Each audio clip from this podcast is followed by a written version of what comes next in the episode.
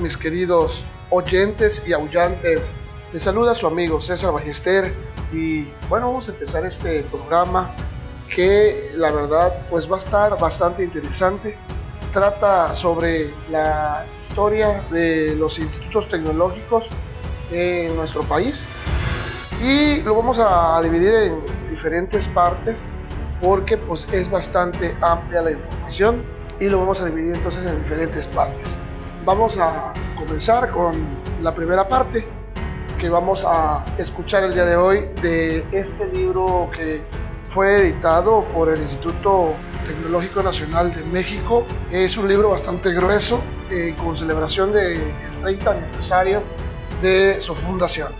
Entonces ahí encontramos una gran cantidad de imágenes que nos permiten tener una idea más amplia de cómo empezó esta maravillosa idea que viene de principio de los años 30. Bueno, sin más por el momento, vamos a empezar con la lectura de la primera parte. Los primeros institutos tecnológicos surgieron en México en el año de 1948. Fueron Durango y Chihuahua los estados en los que se asentaron, con el propósito de impulsar la ciencia y tecnología regional poco después fue que, se fundaron los de Saltillo en 1951 y Ciudad Madero en 1954. Hacia 1955, estos primeros cuatro tecnológicos atendían una población escolar de 1.795 alumnos, de los cuales 1.688 eran hombres y solo 107 mujeres. En 1957 inició operaciones el Instituto Tecnológico de Orizaba. En 1959, los institutos tecnológicos son desincorporados del Instituto Politécnico Nacional para depender por medio de la Dirección General de Enseñanzas Tecnológicas, Industriales y Comerciales, directamente de la Secretaría de Educación Pública. En el libro La Educación Técnica en México, Institutos Tecnológicos Regionales, editado por la Secretaría de Educación Pública en 1958, se marcó la desincorporación plena de los institutos tecnológicos y el inicio de una nueva etapa caracterizada por la respuesta que dan estas instituciones a las necesidades propias del medio geográfico y social y al desarrollo industrial de la zona en que se ubica. Al cumplirse los primeros 20 años, ya se contaba con 17 institutos tecnológicos, los cuales estaban presentes en 14 estados de la República Mexicana. En la década siguiente, de 1968 a 1978, se fundaron otros 31 tecnológicos para llegar a un total de 48 planteles distribuidos en 28 entidades del país. Durante esta década se crearon también los primeros centros de investigación y apoyo a la educación es decir, el Centro Interdisciplinario de Investigación y Docencia en Educación Tecnológica, en Querétaro, y el Centro Regional de Optimización y Desarrollo de Equipos, en Celaya. En 1979 se constituyó el Consejo Nacional del Sistema Nacional de Educación Técnica, el cual representó un nuevo panorama de organización surgiendo el Sistema Nacional de Educación Tecnológica, siendo los institutos tecnológicos parte fundamental para la integración del Sistema Nacional de Institutos Tecnológicos. De 1978 a 1988 se fundaron 12 nuevos tecnológicos, dos centros regionales de optimización y desarrollo de equipo en Chihuahua y Mérida y el Centro Nacional de Investigación y Desarrollo Tecnológico. La investigación y los posgrados se impulsaron con gran intensidad gracias a la creación progresiva de los centros regionales de estudios de graduados e investigación tecnológica en cada uno de los planteles. Para 1988, los institutos tecnológicos atendían una población escolar de 98.310 alumnos, misma que en los cinco años siguientes creciera hasta 145.299 con una planta docente de 11.229 profesionales y 7.497 empleados como personal de apoyo y asistencia a la educación. En 1990 iniciaron actividades los institutos tecnológicos descentralizados, con esquemas distintos a los que operaban en los institutos tecnológicos federales, ya que se crearon como organismos descentralizados de los gobiernos estatales. En 1993 se crea el CRODE de Orizaba, mientras que en 2005 se reestructuró el sistema educativo nacional por niveles, lo que trajo como resultado la integración de los institutos tecnológicos a la Subsecretaría de Educación Superior, transformando a la Dirección General de Institutos Tecnológicos en Dirección General de Educación Superior Tecnológica.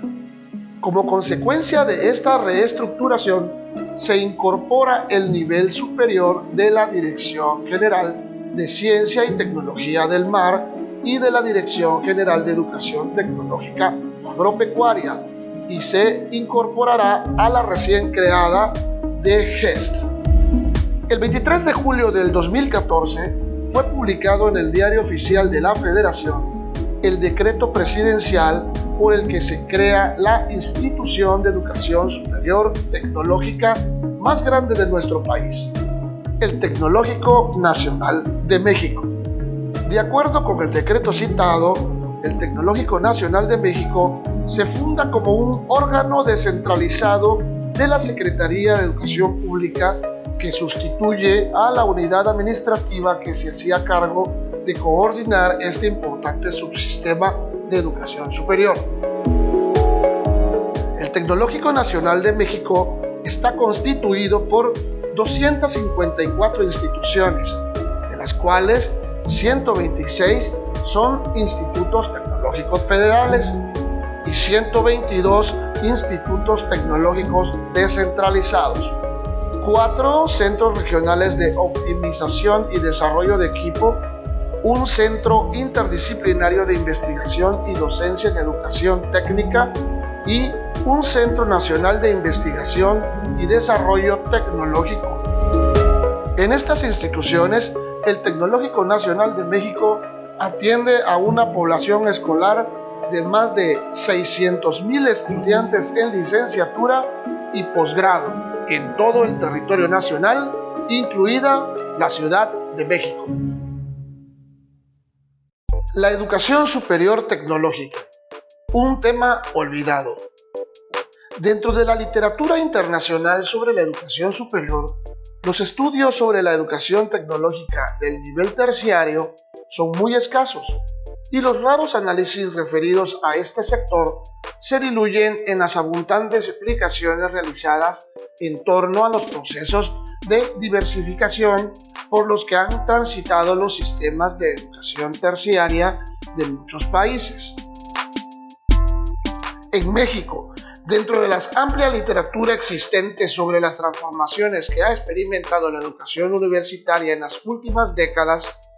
el tema de las instituciones tecnológicas apenas se aborda y su alusión solo sirve para argumentar que la presencia de este tipo de instituciones constituye uno de los componentes esenciales de la diversidad y diferenciación que caracteriza hoy en día a la educación superior mexicana.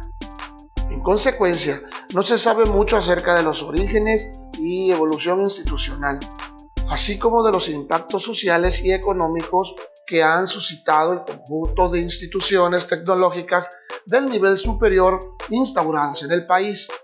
a pesar de que en los últimos 20 años la creación de centros de educación tecnológica a nivel post-bachillerato ha sido una prioridad dentro de las políticas de reforma emprendidas por el gobierno federal en todos estos años.